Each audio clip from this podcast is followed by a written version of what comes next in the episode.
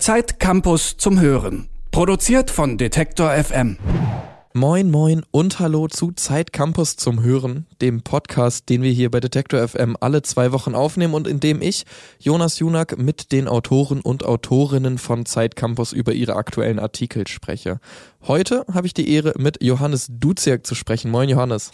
Hallo, Jonas. Du hast zur aktuellen Ausgabe von Zeit Campus einen Artikel beigesteuert, der auch so ein wenig meine Lebensgeschichte der letzten Jahre erzählt. Ähm, ich bin nämlich vor fünf Jahren nach Leipzig gezogen, genauer gesagt nach Neustadt, Neuschönefeld. Das ist ein Viertel im Osten der Stadt. Und der Grund, da hinzuziehen, war auf jeden Fall für mich, ähm, dass die Mieten sehr günstig waren und dass ziemlich viele junge Leute dahin gezogen sind, aber dass es auch so eine sehr ja, heterogene Mischung in dem Viertel ähm, gab. Und genauso geht es den Protagonisten in deinem Artikel. Die stellen nämlich auch alle ähm, ein weniger beliebtes, ja weniger erschlossenes Viertel einer Großstadt vor, in welches sie gezogen sind, weil der Rest der Großstadt zu teuer war. Wie bist du darauf gekommen, diese Menschen zu porträtieren oder das zu deinem Thema zu machen? Hast du diese Erfahrung in so einen äh, Kiez zu ziehen selbst gemacht?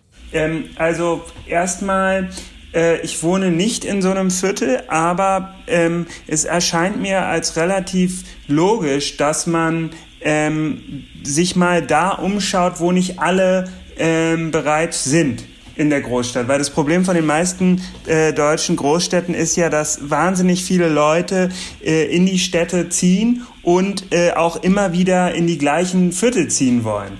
Dabei ist es halt um die Ecke von diesen Vierteln oft äh, ähnlich schön. Ähm, deswegen dachte ich, wäre das eine ähm, logische äh, Konsequenz davon, dass man sich mal anguckt, wo man hinziehen kann in den Städten, wo es noch nicht so teuer ist. Wie bist du denn ähm, damit gefahren, ähm, nach äh, äh, Neustadt zu ziehen? Ähm, ich bin damit ziemlich gut gefahren. Also ich ähm, hatte auch gar nicht so richtig eine Agenda, wie direkt ein Studium anfangen oder so. Ja. Und ich glaube, genau dann, wenn man sich ein bisschen Zeit nimmt, ein bisschen Zeit lässt, dann ist das ähm, eine super Alternative. Aber ähm, das Viertel ist natürlich auch ähm, in einem stetigen Wandel begriffen. Also es mhm. ist jetzt natürlich auch nicht mehr so, wie als ich da vor fünfeinhalb Jahren hingezogen bin.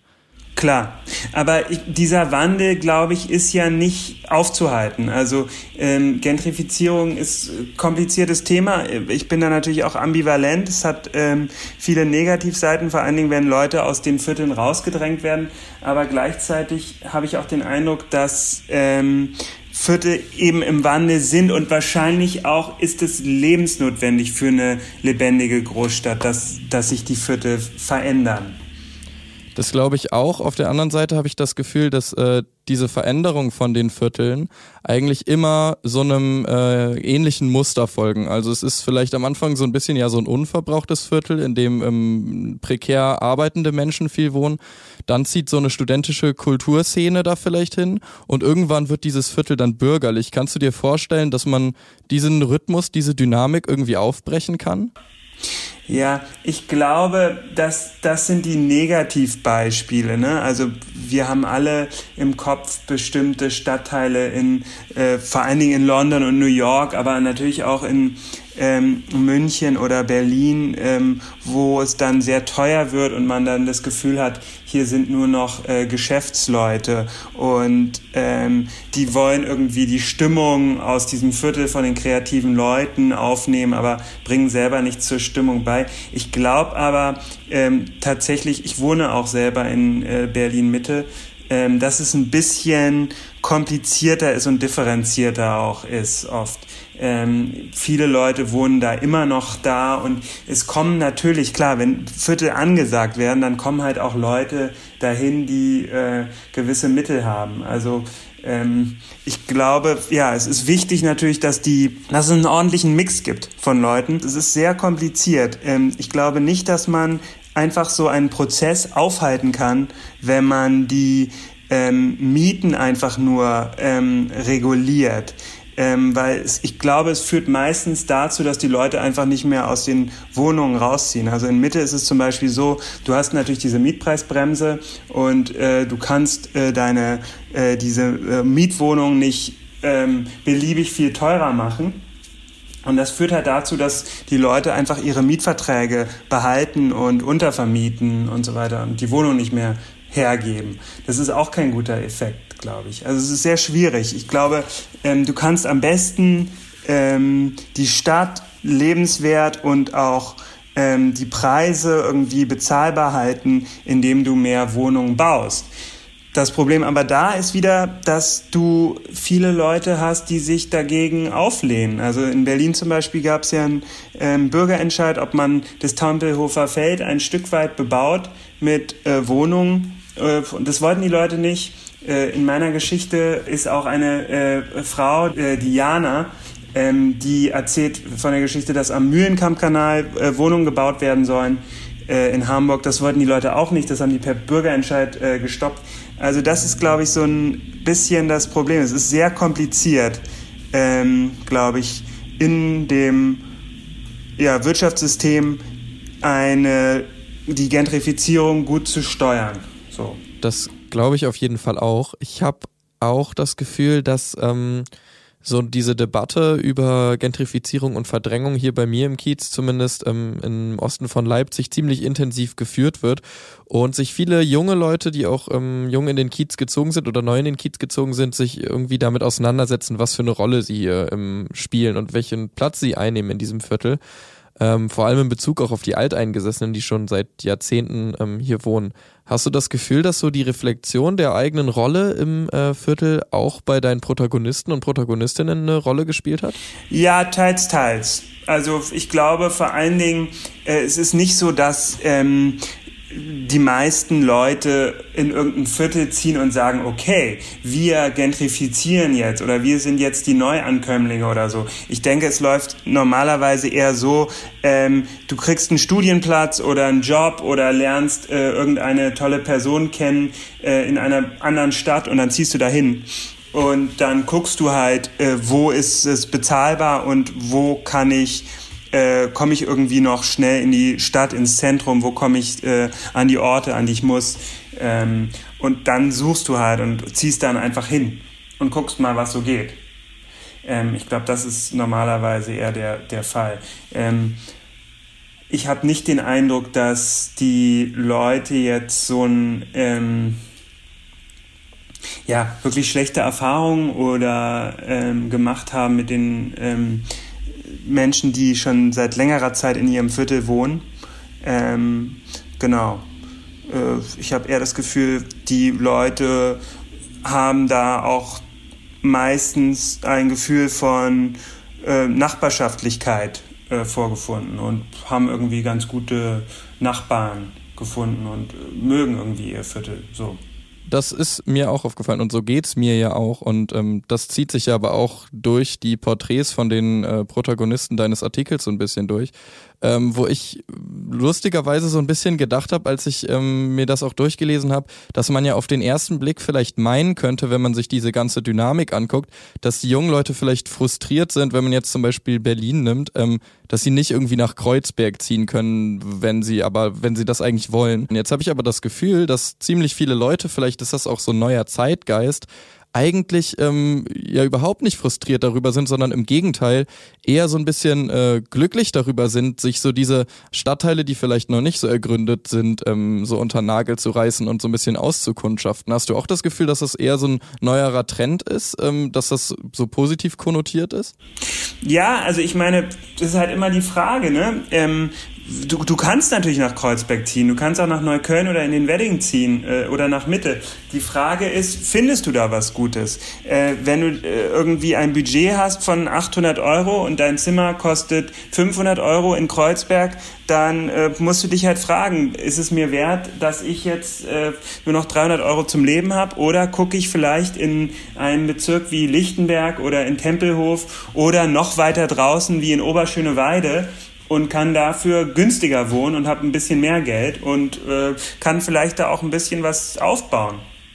Ähm, ich glaube, das, das ist einfach die Frage. Ähm, ich glaube schon auch, dass äh, man in Neukölln oder in Wedding äh, was finden kann. Das ist ähm, auch nicht jetzt das Gesetz, äh, dass man nach Lichtenberg ziehen sollte. Das möchte ich überhaupt nicht äh, in diesem Artikel ähm, aufstellen, ja, oder, ähm, sondern ich will einfach nur, äh, oder ich wollte nur ein paar Leute vorstellen, die sich mal anders orientiert haben, äh, die sich äh, andere Viertel angeschaut haben, wo eben noch nicht so viele Leute hinziehen. Also soll irgendwie so ein, als Inspiration dienen.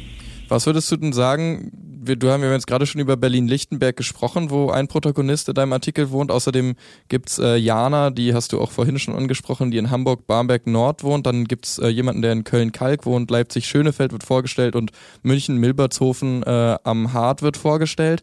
Was hast du denn das Gefühl, was diese Stadtteile, äh, vielleicht außer, dass sie irgendwie erschwingliche Wohnräume bieten, noch so gemeinsam haben? Dass sie irgendwie attraktiv sind für die Menschen, die dahin ziehen? Ja, für mich war es wichtig, Orte vorzustellen und äh, äh, Leute auch in diesen Orten vorzustellen, die relativ nah am Zentrum sind. Ja, also zum Beispiel jetzt ähm, in Milbertshofen, äh, da ist man sehr schnell mit der U-Bahn äh, in der Stadt, äh, in Schwabing äh, oder am äh, Marienplatz oder wo auch immer.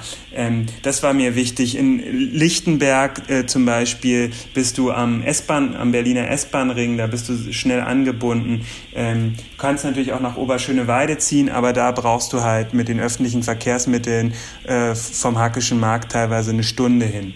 Ähm, da, das war mir wichtig. Ähm, außerdem ist generell zu sagen, dass diese ganzen Stadtteile eben in wirklich gesunden Städten, würde ich sagen, ähm, verankert sind. Also es gibt da einfach eine gute Struktur. In Milbertshofen, wenn man da durchläuft, dann sieht man da zum Beispiel ein Kulturzentrum, ein Gemeindezentrum und da sind ambitionierte Leute drin, die ähm, versuchen irgendwie das Viertel ähm, zu weiterzuentwickeln, äh, Möglichkeiten zu bieten für äh, junge Leute, für kreative Leute, sich auszudrücken. Also ich habe das Gefühl, diese ganzen Stadtteile, ähm, die sind voll okay, ja. Also die haben auch äh, nette Cafés, die haben nette ähm, U, äh, haben gute Anbindungsmöglichkeiten. Also das öffentliche Verkehrsnetz ist ja äh, in der Regel in allen deutschen Städten ziemlich gut.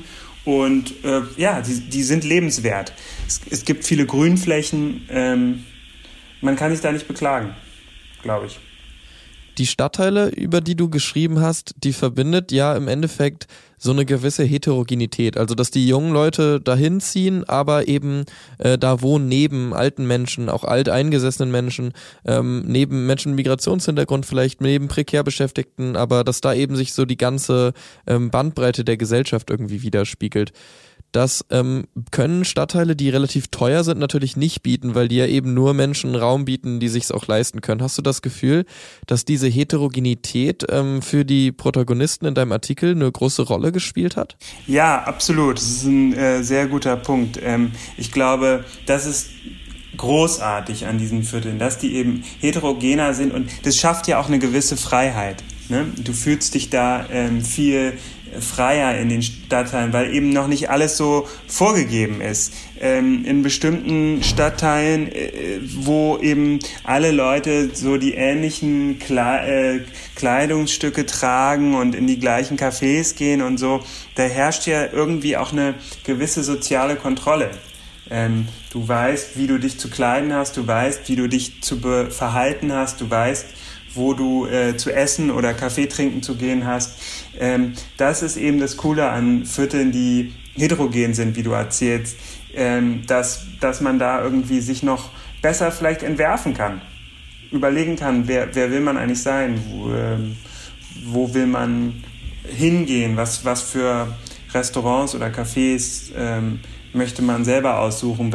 Vielleicht auch äh, möchte ich selber ein Restaurant oder ein Café aufmachen. Wo würdest du sagen, ähm, wenn das ein Typus von einem Viertel ist, was ja an so eine Zeitskala gebunden ist, weil du ja eingangs auch schon meintest, sich die Viertel halt in dem System, in dem wir leben, immer so einer Veränderung äh, unterwerfen. Ähm, was ist so ein Punkt oder wo würdest du so einen Punkt anmachen oder wo vielleicht ist auch ein Kiez, den du kennst, äh, der gerade an so einem Transformationspunkt ist und wegkommt von diesem ursprünglichen ähm, heterogen hin zu so einem homogenen, ja, ähm, wirtschaftlich auch erschlossenen Kiez? Ja, ist schwer zu sagen, weil ich meine, ich bin Berliner und ich kenne natürlich Viertel wie Mitte und Kreuzberg und Neukölln auch ganz gut. Ähm, die sind sicherlich stark gentrifiziert, ähm, aber die sind trotzdem noch äh, lebenswert in meinen Augen und die sind auch trotzdem noch heterogen. Das Problem ist einfach, dass sie extrem teuer werden. Ähm, Das, das ist das Problem, ja. Also, und äh, das strukturiert natürlich auch diese ganzen Viertel. Also wenn du irgendwie, äh, weiß ich nicht, 30 Euro den Quadratmeter äh, bezahlen musst, um irgendwie Fahrräder zu reparieren, dann wird es sehr schwer, ähm, da irgendwie von zu leben. Ne? Dann musst du sehr viele Fahrräder reparieren oder die Fahrräder sehr, äh, für sehr viel Geld reparieren. Ähm, also das ist so ein bisschen das Problem. Jetzt haben wir die ganze Zeit über Viertel gesprochen, die aufstrebend sind, die erschlossen werden und auch in deinem Artikel werden äh, einige davon vorgestellt.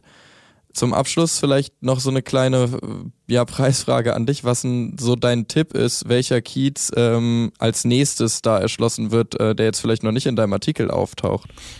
Ja, ich glaube, es gibt äh, wirklich viele. Also zum Beispiel in Hamburg hätte, hätte man auch genauso gut über Horn schreiben können. Ja? Oder in Berlin hätte man sehr gut auch über Tempelhof schreiben können, über Pla de Lü. Äh, Platz der Lüftbrücke. Das, glaube ich, wird äh, auch ein äh, netter Kiez. Ähm, in München hätte man bestimmt auch über das Hasenberge schreiben können. Ja? Ähm, also ich glaube, es gibt, es soll einfach, diese Geschichten sollen, das sind keine Gesetze, das sind nicht die Viertel, in die alle hinziehen sollen, sondern das sind eher Inspirationen für Leute, ähm, die in diesen äh, überlaufenden Städten eben was suchen, ähm, einfach mal sich umzuschauen, über den Tellerrand hinaus zu blicken. Ähm, du kannst auch, wenn du nach Düsseldorf ziehst, kannst ja dir auch mal überlegen, ob du nicht lieber vielleicht nach Duisburg ziehen möchtest. Weil da die Mieten günstiger sind, das ist um die Ecke und äh, das ist vielleicht auch ganz interessant so als Ort mein Tipp auf jeden Fall ähm, für alle, die in meine Heimatstadt Bremen ziehen wollen oder aus Bremen kommen, Walle. Ah ja. Walle ist auf jeden Fall äh, für mich, äh, glaube ich, genau das, was du beschrieben hast. Und äh, Walle, für Walle schlägt auch so ein bisschen mein Herz. Wenn ich irgendwann mal zurück nach Bremen ziehen sollte, würde ich, glaube ich, nach Walle ziehen. Und Walle ist auch so, ähm, dass schon zu Zeiten meiner Eltern in den 70ern ähm, über yeah. Walle gesagt wurde, dass Walle der Kiez ist, in dem es jetzt losgeht. Da ziehen die jungen Leute hin. Und das hat sich seitdem aber nicht verändert. Seitdem sagen das immer noch alle.